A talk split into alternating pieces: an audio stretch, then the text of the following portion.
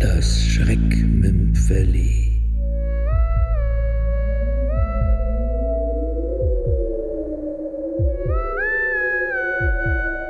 Blütenträume von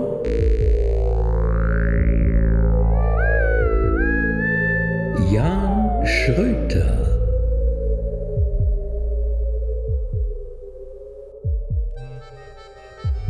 Noch bevor der Flohmarkt offiziell begann, drängten sich bereits die ersten Schnäppchenjäger auf den Platz. Auch Tom Hedrich schlenderte herum. Gelangweilt betrachtete er einen angeschlagenen Nachttopf aus Email.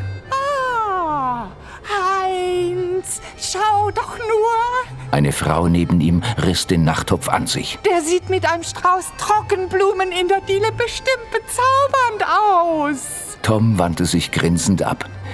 Für wenig Geld viel bekommen, deswegen war er selbst ja auch hier. Das war Teil seines Berufs.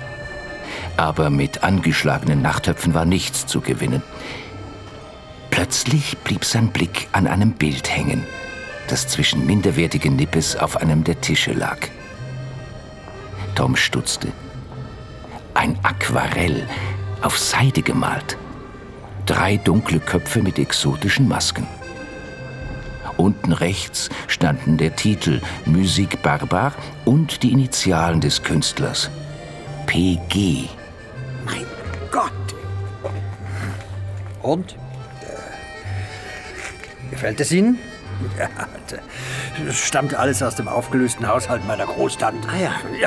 Ich als ihr einziger Angehöriger. Ich sitze nun alleine mit dem, mit dem ganzen Krempel da. Der Händler lächelte Tom freundlich an. Krempel? Naja, ruhig bleiben, Tom. Der Typ hat keine Ahnung.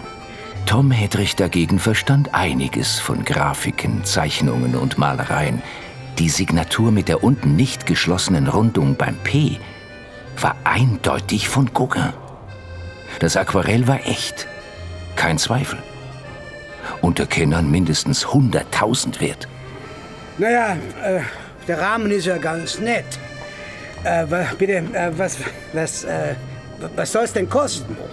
Aber ehrlich gesagt, ich habe keine Ahnung, was was wert ist. Wie gesagt, es ist. Tom hielt das Bild etwas schräg. Im Sonnenlicht zeigte sich deutlich die Feinstruktur eines Aquarells. Also, ein 50er würde schon hinlegen. Er bemühte sich, das Zittern in seiner Stimme zu unterdrücken. Ah, wie entzückend. Das will ich haben. Das passt genau an die Wand in meinem Loft. Eine elegant gekleidete Blondine riss Tom das Aquarell aus der Hand. Was immer Sie bieten, ich biete mehr. Der Händler blickte verwirrt abwechselnd zu Tom und zur Blondine. Ich bitte Sie. Das Ein Hunderter Immer 50 mehr.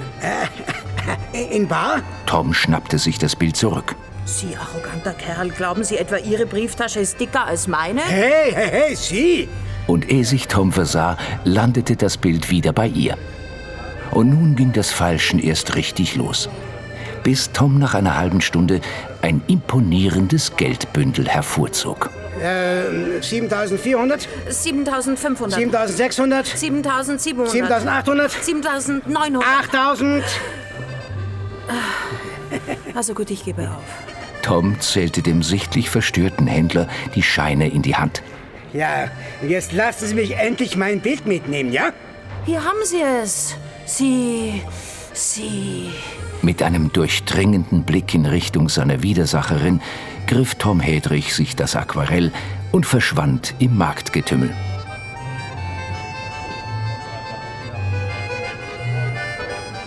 Die elegante Blondine und der Händler sahen sich zunächst unbewegt an. Und dann fielen sie sich in die Arme. Immer 50. Und dann 100 mehr. Du sollst ja sagenhaft gekappt. Hast du das gierige Glitzern in seinen Augen gesehen? wirklich, der Gauguin sei echt. Acht Riesen. Oh, das hat sich gelohnt. Du, als nächstes mal ich einen Renoir. Die Impressionisten liegen mir wirklich.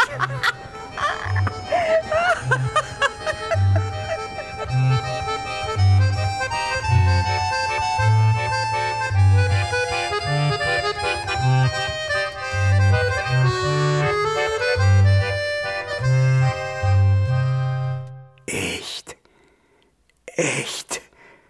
Ganz klar die Hand Gauguins. Tom drückte das Aquarell fest an sich. Glück muss der Mensch haben. Ja, ja, auf den Flohmärkten steht viel wertloses Zeugs herum und manchmal eben auch das ganz besondere Stück. Ja, so oder so. Es gab für Tom Hedrich keinen besseren Ort, um ohne Risiko das selber gedruckte Falschgeld unter die Leute zu bringen.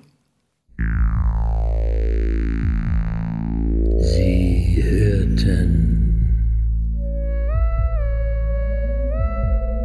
das Schreckmümpfeli Blütenträume von